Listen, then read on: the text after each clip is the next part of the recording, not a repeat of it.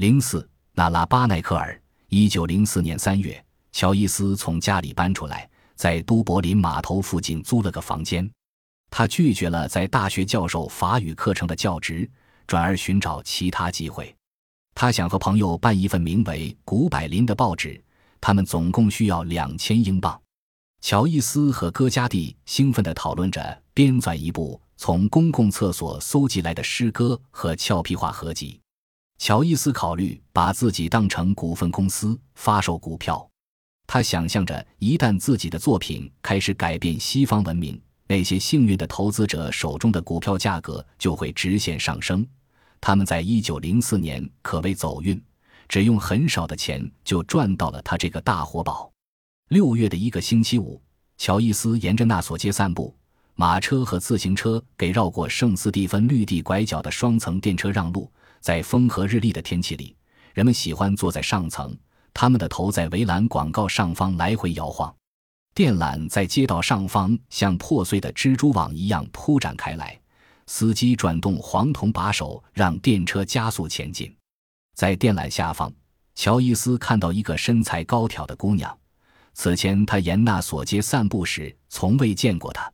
她那红褐色的长发别于耳后，眼睑低垂，带着顽皮的笑容，自信地向前走着。乔伊斯走近他，他瞟了一眼他脚上那双脏兮兮的帆布鞋。他皮肤光滑，略有红晕，下巴轮廓鲜明，明澈的淡蓝色眼睛流露出诚挚的目光。他觉得他神色严肃，但又像个没长大的男孩。他问他叫什么名字，他用清透的声音低声告诉他：“纳拉巴纳科尔。”他回答说：“他的名字既好听又滑稽。”纳拉恰巧是易卜生作品中的人名。他像爱尔兰西部人那样把他的姓念作贝纳科尔。他来自戈尔维市，一个人口不足一点五万人的小城。乔伊斯祖上就来自戈尔维，这给了他不少谈资。纳拉提到。他在那所街尽头的芬恩旅馆当服务员，在那家简陋的红砖旅馆里，他负责打扫房间、招待客人用餐，有时还帮忙照看吧台。乔伊斯邀请他星期二晚上在芬恩旅馆附近的梅瑞恩广场见面。他按时到达，但他爽约了。第二天晚上，他给巴纳克尔小姐写了封信：“我可能眼瞎了。”我冲着红褐色的脑袋找来找去。可最后确定那不是你，我只好垂头丧气的回了家。我想再约你见个面，可不知道你方不方便。我希望你能发发善心跟我见一面。如果你还没有忘记我的话，詹姆斯·乔伊斯·纳拉巴纳克尔来都柏林是为了逃离他那个卑微的家庭。他五岁时，母亲把他送到外婆家借住。巴纳克尔一家生活难以为继。在生了一对双胞胎，而娜拉的父亲又因为酗酒赔上面包店之后，他们就必须把他送到外婆家。娜拉十三岁时，外婆去世。外婆去世后，她去了修道院学校，后来又住到汤米舅舅家。娜拉的舅舅是个严格奉行纪律的人，他警告外甥女要按时回家，否则就要挨揍。晚上，他挥着根黑刺里手杖，走街串巷的找他。汤米舅舅找不到他时，娜拉通常是和他的朋友玛丽奥·霍勒伦在一起的。娜拉和玛丽在一起时更加胆大妄为，他们激对方说脏话。娜拉从不害怕像男人那样说“该死的天杀的他妈的”这样的话。他们偷偷溜进邻居的花园偷菜，因为据说边吃卷心菜边照镜子就会看到未来丈夫的面貌。他们会把九根大头针插到苹果里，把第十根扔掉。再把苹果塞到左边的袜筒里，然后用右边的袜带系上。据说把苹果放到枕头底下枕着，就可以梦到会嫁的那个人，但只在万圣节那天有效。娜拉早就引起了很多男士的注意。一个名叫迈克尔·菲尼的教师给他唱歌，但他在1897年冬天死于伤寒，也就是娜拉的外婆去世的那个冬天。娜拉16岁时，桑尼伯德金送她一个手镯。但结合并最终结束了这段恋情。在修道院学校里，娜拉被称为“男人杀手”。一个年轻的神父曾邀请他到家里喝茶，拉他坐到自己腿上。神父的手伸到他连衣裙里时，他才推开他。而神父告诉他，他才是有罪的那个人，因为是他引诱了他。有时，娜拉和玛丽穿上裤子和靴子，系上领带，他们把头发掖到帽子里，装扮成男人的模样，在戈尔维的艾尔广场闲逛。玛丽记得一天晚上，汤米舅舅朝他们迎面走来，嘴里吹着他最喜欢的曲调：“我的爱呀，我的珍珠，我亲爱的女孩。”在他们还在他的黑色里手杖可触及的范围之内时，玛丽用沙哑的嗓音低声说了句晚安，好像他们三个刚刚在一起喝了一杯一样。汤米舅舅在这两个人匆匆走过后，犹豫着停了下来，转过街角，两人因为这次胜利忍不住哈哈大笑。娜拉收到乔伊斯的信后，改变了主意。一九零四年六月十六日，他跟他在都柏林梅瑞恩广场见面。并一起走到林森德，那是都柏林东部边缘靠近码头的一块空地。利菲河从这里入海，这里没有路灯，也没有旁人。他靠近他时，他可以闻到他别在衣服上的手帕散发出的凤仙花和玫瑰花的香味。当感觉到扣子被轻柔地解开时，他不禁脸红了。他把他的衬衣下摆拉出来，灵活地把手伸进裤子里开始活动。他忍不住呻吟起来。娜拉看着乔伊斯，得意地笑道：“亲爱的，这是什么？这是文学史上一个重要的时刻。”乔伊斯既想保持距离，继续寻欢作乐，又时不时地溜达到芬恩旅馆看娜拉，而他的衣服和鞋子让他觉得很窘迫。考虑到自己的外表，乔伊斯给他写的信出奇的正式。他坚持署名詹姆斯·乔伊斯或 J，或用一个玩笑式的化名。但从不用昵称吉姆，他也一样。有时署名恩巴纳克尔或纳拉巴纳克尔。他们在一起时，他一直称呼她为巴奈克尔小姐。直到八月份，他还是不知道怎样才能不这么正式。他写道：“我该如何署名呢？”最后，他没有署上任何名字。但是他给他写信，诉说他低沉的嗓音、棕色的鞋子和像小鸟一样留在他脖子上的亲吻。夏天还在继续，没有他陪伴的日子显得尤为漫长。七月底，如果连续两个晚上见不到他，乔伊斯就会变得沮丧而多疑。他拿了他一只手套来填补见不到他时的孤寂。他随性地把手套放在身边，和他一同入眠。乔伊斯写道：“他表现得非常好，就像那拉在他身边一样。几乎没有人认可他俩的恋情，毕竟巴奈克尔小姐只是个服务员。”而詹姆斯·乔伊斯虽然家道艰难，都柏林人却认为他可以找到更好的姑娘。斯坦尼觉得娜拉容貌平平。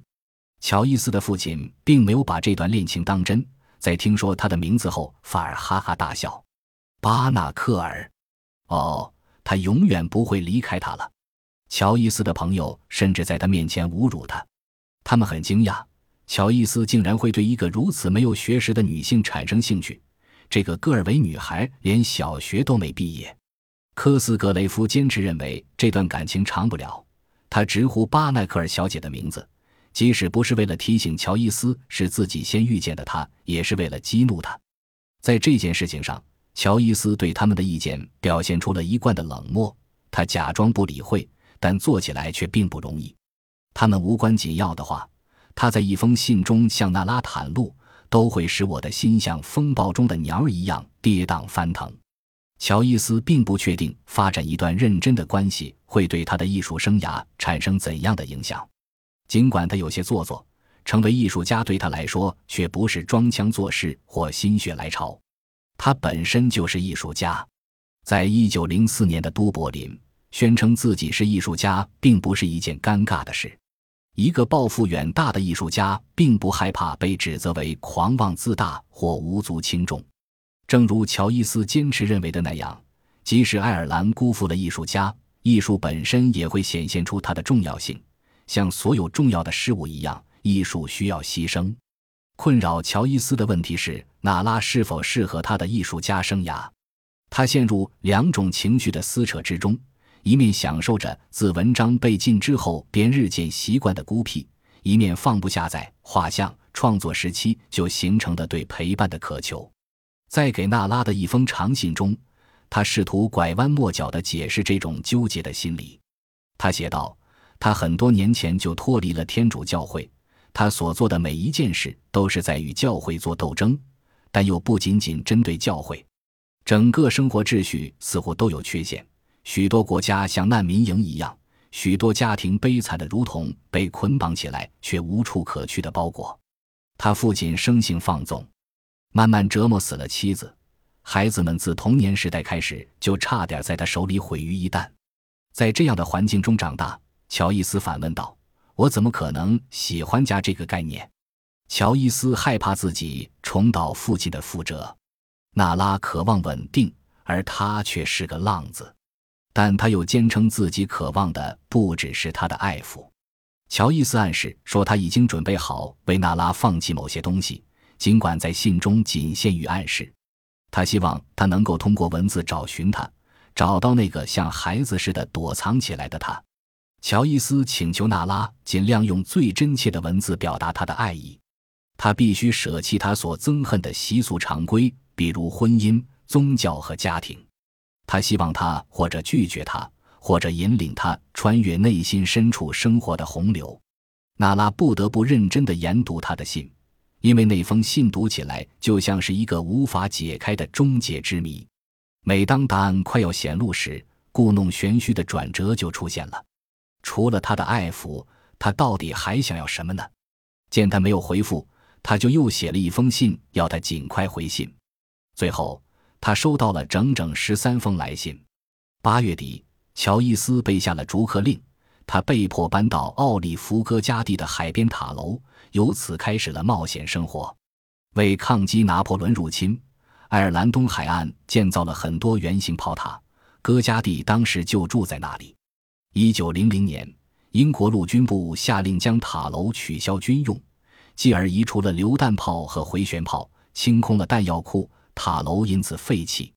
戈加蒂租了位于都柏林南部九英里处沙湾的花岗岩塔楼，租金每年八英镑。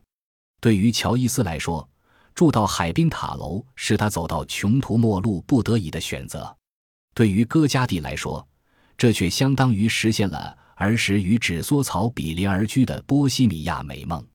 他们的对话会从高深的哲学忽然转向亵渎神明的戏言。戈加蒂闭上眼睛。召唤他所有的医学魔力和精神力量，确保自己把耶稣的血小板和白细胞都注入了献祭的酒中。乔伊斯则会配合他，在弥撒快要结束时说一段自编的性病版祈祷词：“神圣的狗屁天使米迦勒，请您在交购的时刻保护我们，请您保护我们不受梅毒恶鬼阴谋诡计之害。我们恭求天主斥责他，天使长啊，请您务必借助天主的神威。”将梅毒抛入地狱，并将其余游荡世间枪贼灵魂的恶鬼也一起投入地狱。阿门。乔伊斯并没有在塔楼里住很久，两人之间的一起纠纷，据戈加蒂说，他只是开玩笑似的朝乔伊斯头部上方开了一枪，促使乔伊斯做出了他此前几个月一直在计划的举动。他深夜步行九英里返回都柏林，然后离开爱尔兰，一去不回。第二天晚上。乔伊斯在梅瑞恩广场等候娜拉，希望她能够抛下一切跟他远走高飞。他没有直接问他是否愿意跟他走，而是说有没有人能理解我。娜拉巴纳科尔离开戈尔维时孤身一人，正值深夜。他没有向母亲和玛丽奥霍勒伦告别。如果他想要暂时逃离家庭，他就告诉母亲和汤米舅舅，他晚上要和玛丽一起去教堂。娜拉和玛丽走进艾尔广场附近的修道院教堂，为了不使别人起疑，娜拉总是祈祷足够长的时间，然后再偷偷溜出去与玛丽街上唯一的清教徒威利马尔维会面。玛丽则一直在教堂里等着他。这对年轻的恋人专门去汤米舅舅找不到的地方。几个小时以后，娜拉会带着一盒奶糖回来，并告诉玛丽当晚约会的细节。但是，汤米舅舅。不可能永远被糊弄，他不准他去见威利，他反而去得更勤。他并没有爱上威利，但享受与他独处时的自由和刺激感，他非常开心。然而，一天晚上在回家的路上，娜拉听到了手杖哒哒的触地声，还有“我的爱呀，我的珍珠，我亲爱的女孩”那熟悉的曲调。他不需要转身都知道是谁。汤米舅舅尾随他回家。汤米舅舅进门之后，命令娜拉的母亲离开房间，随后便开始用黑色里手杖殴打在他看来是放肆贱货的外甥女。娜拉倒在地上，抱住他的膝盖，惊声尖叫。他母亲在门外听着屋里的叫喊。他蜷缩在地板上，像愤怒的拳头一样，浑身颤抖，前胸和后背不断遭到重击。第二天，娜拉开始了她的秘密计划：找工作，偷偷收拾行李，买了一张去都柏林的单程票。周末，他就离开了家。娜拉巴纳克尔放弃了他所熟悉的一切，去往一个他从未去过的城市，在举目无亲的情况下，开始了新的生活。那年他十九岁。终于完全掌控了自己的生活，所以当乔伊斯问他有没有人能理解我时，娜拉回答说：“有。”